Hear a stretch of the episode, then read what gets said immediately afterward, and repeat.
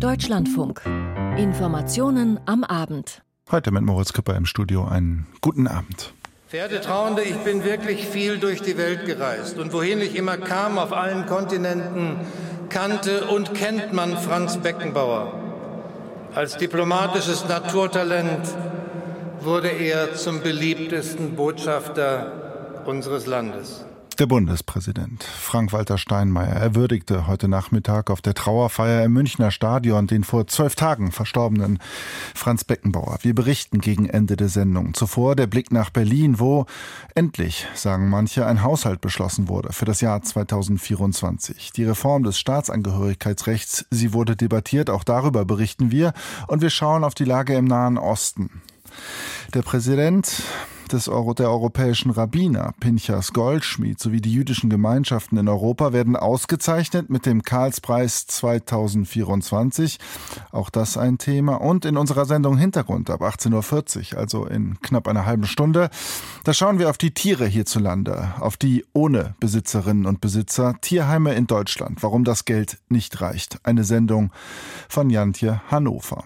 Zu Beginn dieser Sendung aber der Blick in den Norden, nach Hamburg. Seit gut einer Woche gehen in Deutschland Tag für Tag Tausende, Zehntausende Menschen auf die Straße, demonstrieren gegen Ausgrenzung, rechte Politik gegen die AfD. Heute eben in Hamburg.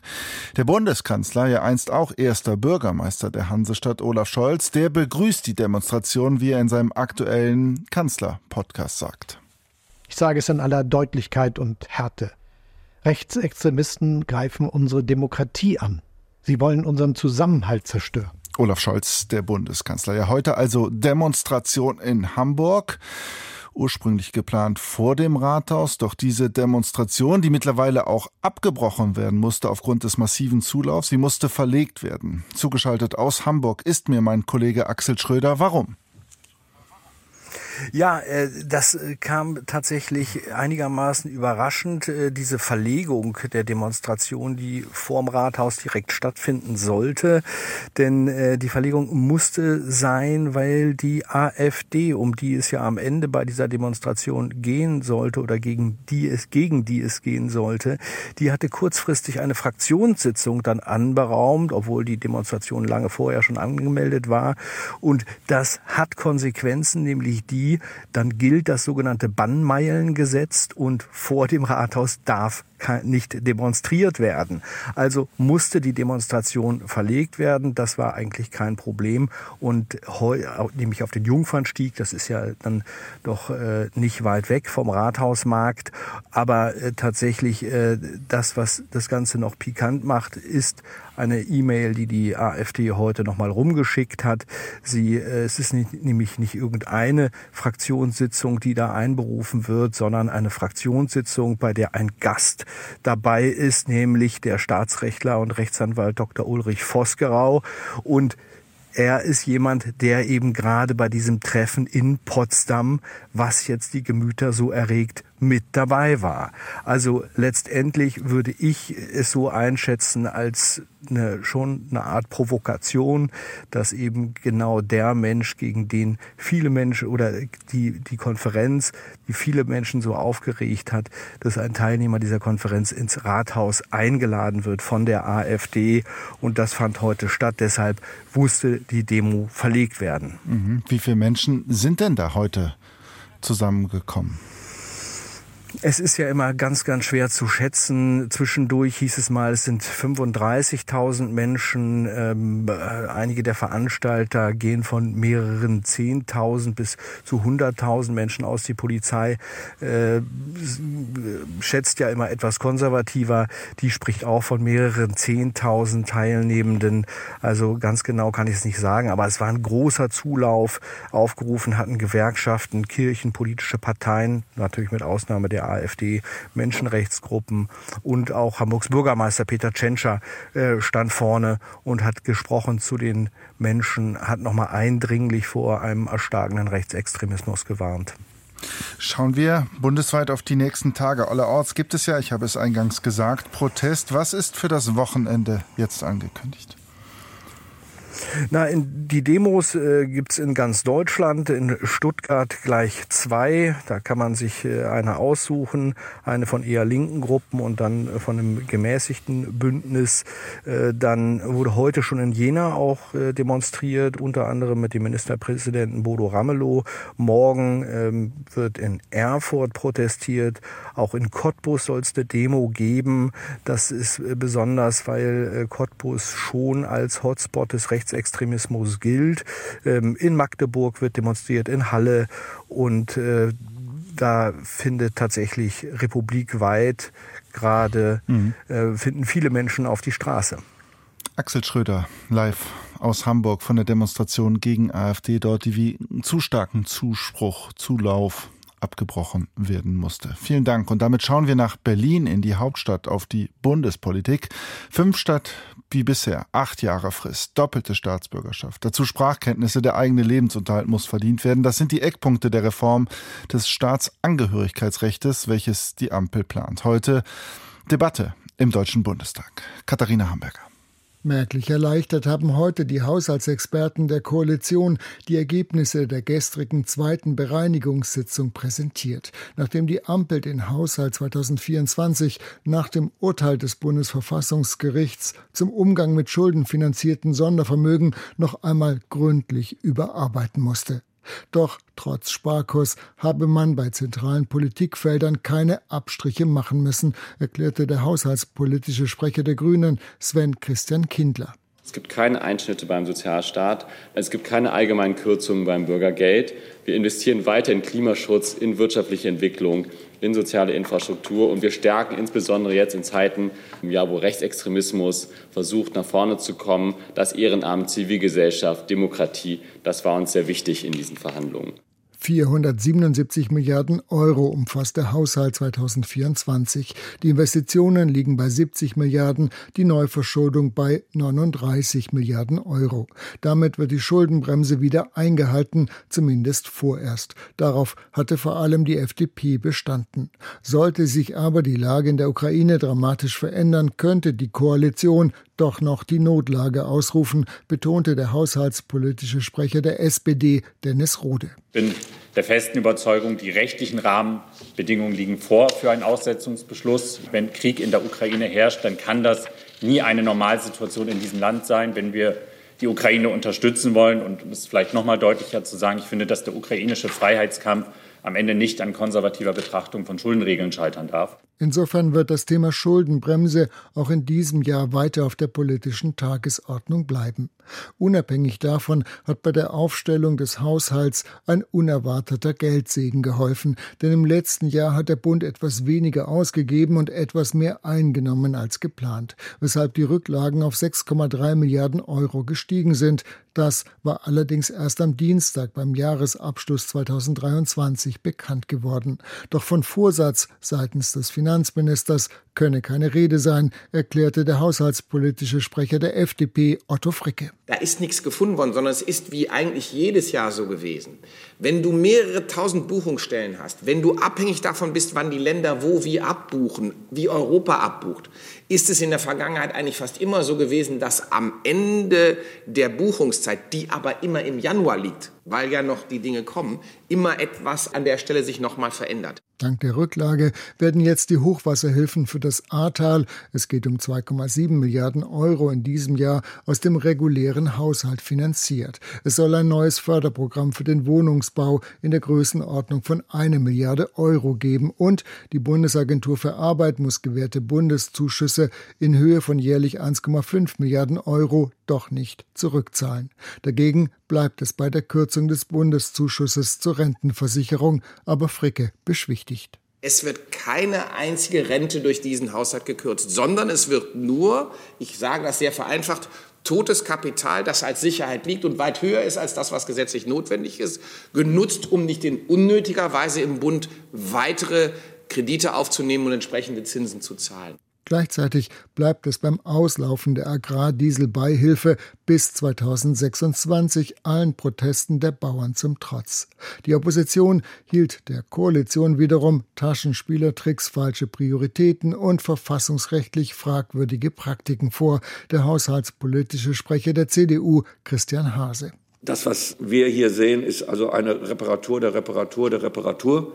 Es werden immer noch die falschen Schwerpunkte gesetzt. Die Ampel ist nach wie vor nicht bereit, über ihre eigenen Projekte überhaupt mal nachzudenken. Sie spart nicht oder nur wenig, zwei, drei Milliarden insgesamt. Der Rest sind mehr Belastungen. Und deswegen glauben wir, insgesamt müssen wir einen vollkommen neuen Haushalt haben. Die AfD warf der Ampel wiederum vor, einen verfassungswidrigen Haushalt aufzustellen, weil die tatsächliche Neuverschuldung deutlich höher sei als angegeben, was SPD, Grüne und FDP zurückweisen.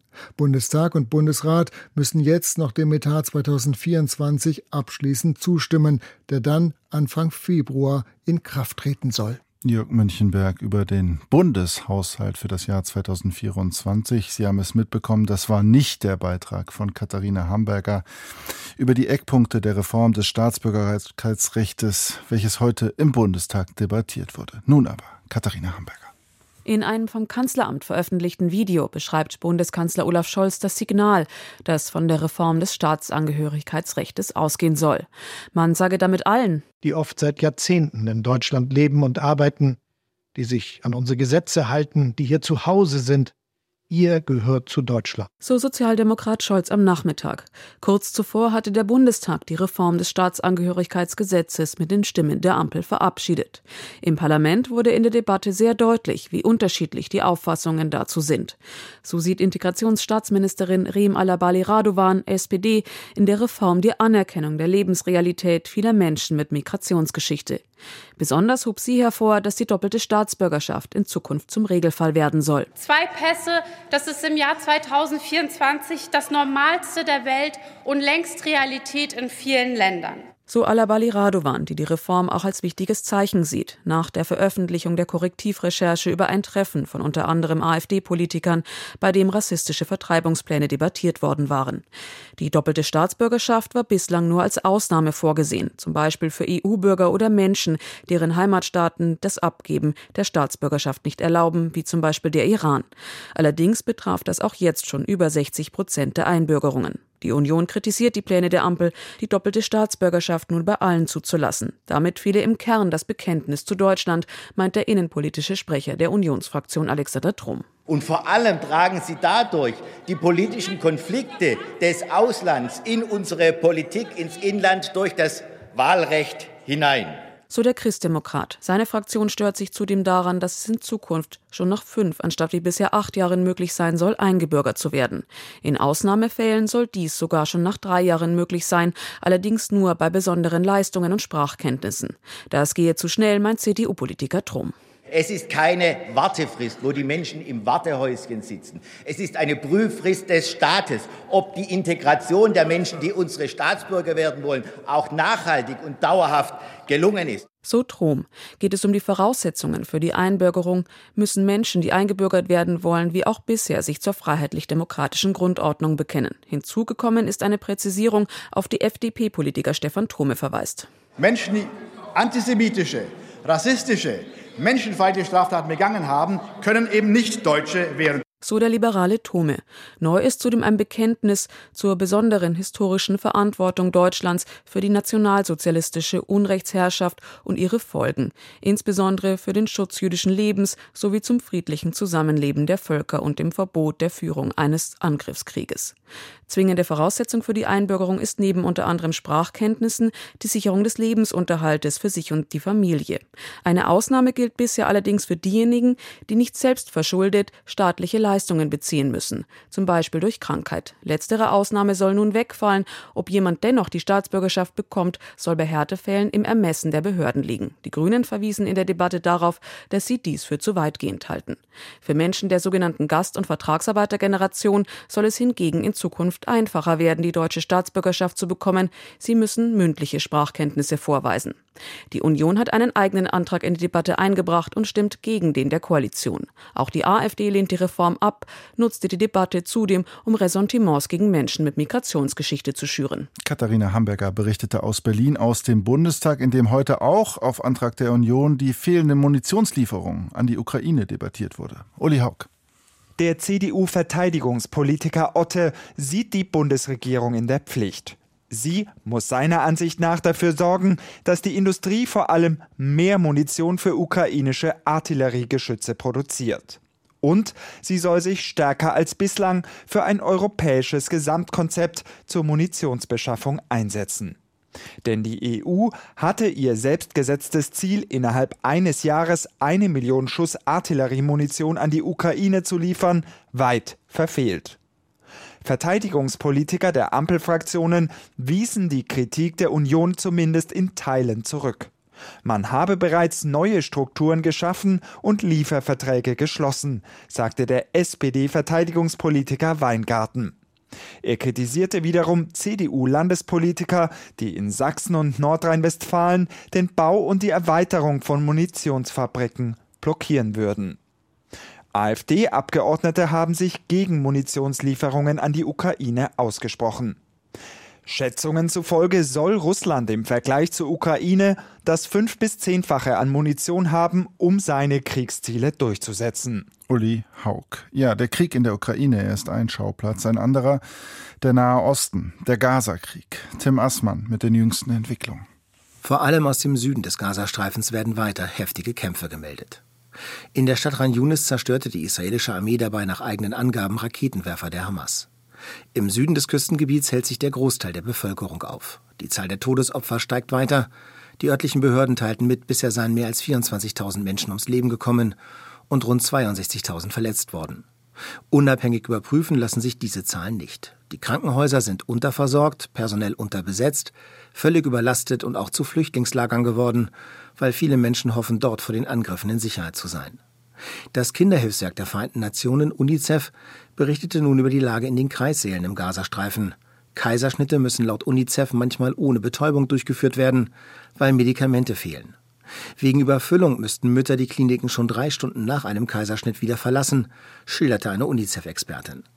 Nach Angaben des Kinderhilfswerks kamen seit dem Kriegsausbruch vor gut drei Monaten im Gazastreifen rund 20.000 Babys zur Welt. Tim Assmann berichtete über die jüngsten Entwicklungen im Gaza-Krieg und seit dem terroristischen Angriff der radikal-islamischen Hamas auf Israel am 7. Oktober im letzten Jahr ist die Zahl der antisemitischen Straftaten in vielen Ländern Europas in die Höhe geschnellt. Heute nun wurde bekannt, dass der Karlspreis des Jahres 2024, eine der bedeutendsten Auszeichnungen Europas, dass dieser an den Präsidenten der europäischen Rabbiner Pinchas Goldschmidt sowie die jüdischen Gemeinschaften in Europa geht. Ulrike Zimmermann. Das Karlspreisdirektorium will mit der Auszeichnung ein Zeichen setzen für jüdisches Leben in Europa und gegen jede Form von Antisemitismus.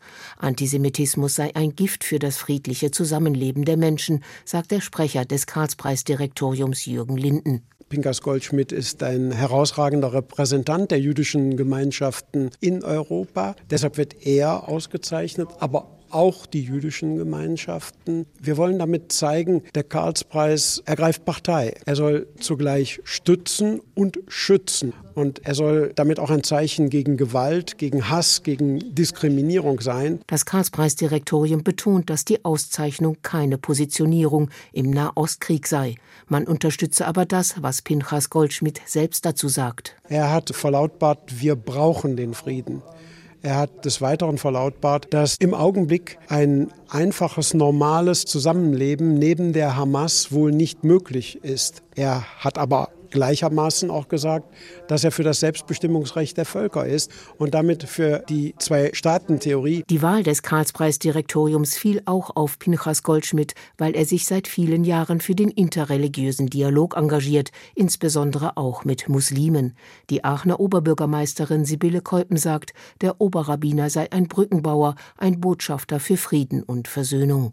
Ich bin davon überzeugt, dass Dialog die vordringlichste Aufgabe unserer Demokratie zurzeit ist, die Werte, die uns zusammenhalten, auch zu schützen, zu bewahren. Und dafür steht er als Rabbiner, aber in einer breiten Verbindung auch muslimischer, christlicher und anderer Religionen, die er zusammenbringen will. Und das macht er mit großer Leidenschaft. Pinchas Goldschmidt, verheiratet und Vater von sieben Kindern, stammt aus Zürich. Er verließ aber schon früh die Schweiz und studierte im Ausland. Viele Jahre war er Oberrabbiner in Moskau. Nach dem russischen Angriff auf die Ukraine weigerte sich der 60-Jährige, den Krieg öffentlich zu unterstützen. Er verließ das Land und ging nach Israel. Dass er mit dem Karlspreis ausgezeichnet werden soll, habe ihn sehr gefreut, sagt Karlspreissprecher Jürgen Linden. Er hat gesagt, wir wollen versuchen, mit der Preisverleihung in Aachen europäische, vielleicht sogar internationale Aufmerksamkeit für dieses Problem des Antisemitismus zu erreichen. Der Oberrabbiner will den Preis persönlich in Aachen entgegennehmen. Traditionell ist die Preisverleihung im Mai am Himmelfahrtstag. Die Aachener Oberbürgermeisterin Sibylle Keupen. Wir werden mit Sicherheit auch einen politischen Karlspreis mit Demonstrationen haben. Wir werden einen Karlspreis der Bürgerschaft haben, wo wir diese Vielfalt der Stadt, den Dialog zwischen den Religionen auch aktiv gestalten wollen. Also von daher schauen wir, wie sich die Lage bis dahin entwickelt. Mit dem Karlspreis zu Aachen werden seit 1950 Personen und Institutionen gewürdigt, die sich in besonderem Maße um die Einigung Europas verdient gemacht haben. Ulrike Zimmermann berichtete aus Aachen und wir schauen weiter nach Warschau, wo heute EU-Justizkommissar Didier Reinders mit Vertretern der neuen polnischen Regierung zusammengekommen ist, um Fortschritte bei der Wiederherstellung der Rechtsstaatlichkeit zu besprechen. Raphael Jung. Wir sehen, dass die neue Regierung fest entschlossen ist, die Rechtsstaatlichkeit in Polen wiederherzustellen, sagte Didier Reinders am Freitag bei einer gemeinsamen Pressekonferenz mit dem polnischen Justizminister und Generalstaatsanwalt Adam Bodnar. Diesen Wandel begrüße man von Herzen. Die polnische Regierung versuche, die sogenannten Meilensteine bei der Wiederherstellung der Rechtsstaatlichkeit zu erreichen, die für die Auszahlung von EU-Mitteln erforderlich sind. Ich hoffe, dass wir bald eine positive Bewertung des ersten Zahlungsantrags vorlegen können, so der EU-Justizkommissar. 2017 hatte die EU-Kommission aufgrund der umstrittenen Justizreform der früheren PiS-Regierung ein Rechtsstaatlichkeitsverfahren gegen Polen eingeleitet. Bedenken gab es unter anderem bei der Unabhängigkeit der Justiz und der Ernennung von Richtern. Polen kann deshalb aktuell keine Mittel aus dem EU-Wiederaufbaufonds abrufen, die das Land dringend benötigt. Auf die Frage, wie die EU-Kommission Polens Fortschritte bewerten würde, wenn entsprechende Gesetze zur Wiederherstellung der Rechtsstaatlichkeit vom Parlament zwar verabschiedet, vom peace-nahen Präsidenten Andrzej Duda jedoch nicht unterzeichnet würden, antwortete Reinders, man hoffe auf die Unterstützung aller Behörden einschließlich des Präsidenten. Sollte dies nicht der Fall sein, werde man sehen, so der EU-Justizkommissar. Raphael Jung über den Besuch des EU-Justizkommissars Didier Reinders in Polen am heutigen Freitag, an dem auch in Davos das Weltwirtschaftsforum zu Ende ging. Tobias Bronner. Es war ein geopolitisches Weltwirtschaftsforum. Unter dem Motto Vertrauen wiederherstellen haben die Kriege in der Ukraine und dem Nahen Osten die Agenda bestimmt. Erstmals seit Kriegsbeginn war der ukrainische Präsident Zelensky persönlich nach Davos gereist, um für mehr Unterstützung zu werben. Nach den Gesprächen zeigte er sich zuversichtlich. Doch ob und wann weitere Hilfe oder Waffen aus Europa und den USA kommen könnten, bleibt weiter offen. Kontrovers diskutiert wurde über den Krieg im Nahen Osten und eine mögliche Zwei-Staaten-Lösung. So wäre Saudi-Arabien im Gegenzug für einen Palästinenserstaat bereit, die Existenz Israels anzuerkennen. Der iranische Außenminister bezeichnete Israel stattdessen als Besatzungsmacht, die sein Land nicht akzeptiere. Neben politischen Fragen war künstliche Intelligenz das große Thema auf dem diesjährigen Weltwirtschaftsforum. Egal ob Arbeitswelt, Medizin, Klimawandel oder Fake News – alles wurde auch mit KI-Bezug besprochen. Zu keinem anderen Thema gab es so viele Podien. Tobias Brunner aus Davos. Ja, der Klimaschutz, er war und er ist auch immer schon Thema dort gewesen. In Norwegen gab es heute einen Erfolg für Klimaschützer. Sie haben erfolgreich gegen die Genehmigung dreier Öl- und Gasfelder in der Nordsee geklagt. Anbrit Backenbühl. Für Jütis Platzevikius ist es ein besonderer Tag. Endlich hat ein Gericht in Oslo ihm und anderen norwegischen Klimaschützern Recht gegeben und die Genehmigungen für drei Öl- und Gasfelder in der Nordsee für ungültig erklärt. Der Norweger ist Vorsitzender der Umweltorganisation Natur und Jugend, die gegen den Staat vor Gericht gezogen war. Ich freue mich, heute hier zu stehen mit dem Urteil des Osloer Bezirksgerichts in der Hand. Ich erlebe jetzt zum ersten Mal einen Klima- und einen Umweltsieg und das bedeutet mir sehr viel. Zusammen mit Greenpeace hatte die Umweltorganisation geklagt, weil der Staat die Klimafolgen bei der Genehmigung von Ölfeldern ihrer Meinung nach nicht ausreichend untersucht, bewertet und berücksichtigt hatte. Die Entscheidung des Gerichts sei daher ein wichtiges Signal, meint Frode Pleim. Er ist Vorsitzender von Greenpeace Norwegen.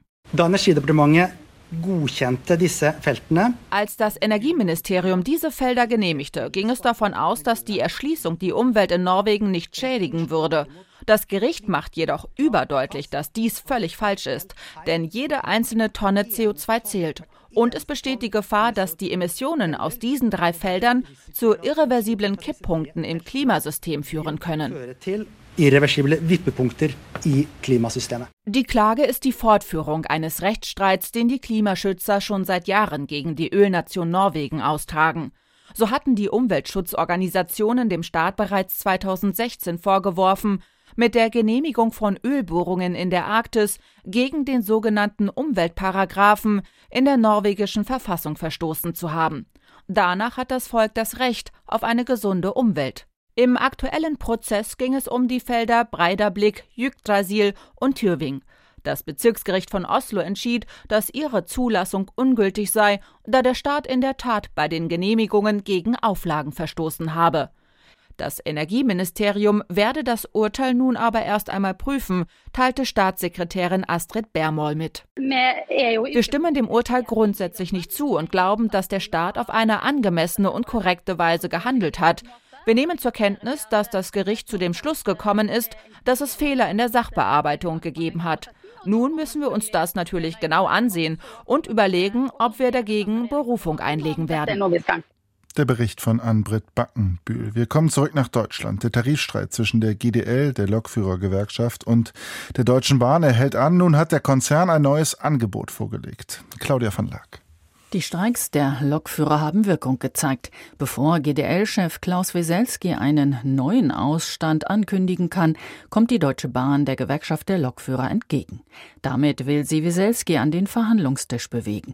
Bahnpersonalvorstand Martin Seiler zum neuen, bereits dritten Angebot. Es beinhaltet die Möglichkeit für Lokführerinnen und Lokführer zum 1. Januar 2026 die Arbeitszeit um eine Stunde auf 37 Stunden abzusenken bei gleichem Gehalt. Alternativ können die Lokführerinnen und Lokführer aber auch eine Gehaltssteigerung von 2,7 Prozent wählen. Damit kommt die Bahn der GDL entgegen, die eine 35-Stunden-Woche bei vollem Lohnausgleich gefordert hat. Zusammen mit den bereits angebotenen Gehaltssteigerungen kommt die Bahn jetzt auf ein selbsterrechnetes Plus von bis zu 13 Prozent. Die Bahn will sich allerdings zwei Jahre Zeit geben, um die Senkung der Arbeitszeit vorbereiten zu können. Sollten sich viele Lokführer für die 37-Stunden-Woche entscheiden, braucht die Bahn entsprechend mehr Personal. Dieser Vorlauf von zwei Jahren sei Bedingung für das Angebot, so Bahnpersonalvorstand Seiler. Ich werde keiner Lösung zustimmen, die auf der einen Seite den Fachkräftemangel verschärft, der Realität ist, um dann in Gefahr zu laufen, dass wir unsere Dienstleistung nicht erbringen können, am Ende vielleicht sogar Züge stehen müssen. Deswegen dieser Vorlauf. All dies wird normalerweise hinter verschlossenen Türen am Verhandlungstisch besprochen. Die GDL unter ihrem Chef Klaus Wieselski hat sich allerdings in dieser Tarifrunde für ein ungewöhnliches Vorgehen entschieden, mehr streiken als verhandeln. Dies kritisiert die Deutsche Bahn. Der Tarifkonflikt zieht sich jetzt schon mehr als drei Monate hin. In der Zeit haben wir leider gerade mal 14 Stunden verhandelt, aber wir haben schon über 120 Stunden Streik erleben müssen. Die Gewerkschaft betreibe Selbstinszenierung. Klaus Wieselski stachele das Bahnpersonal auf und beleidige den Verhandlungspartner Deutsche Bahn. Martin Seiler appelliert. Wir sind einen weiteren Schritt auf die GDL zugegangen. Wir haben die Hand gereicht. Wir haben ein weiteres Angebot gemacht. Und insofern ist es an der Zeit zu verhandeln und nicht zu streiken. Es gibt keinen Grund für Streiks.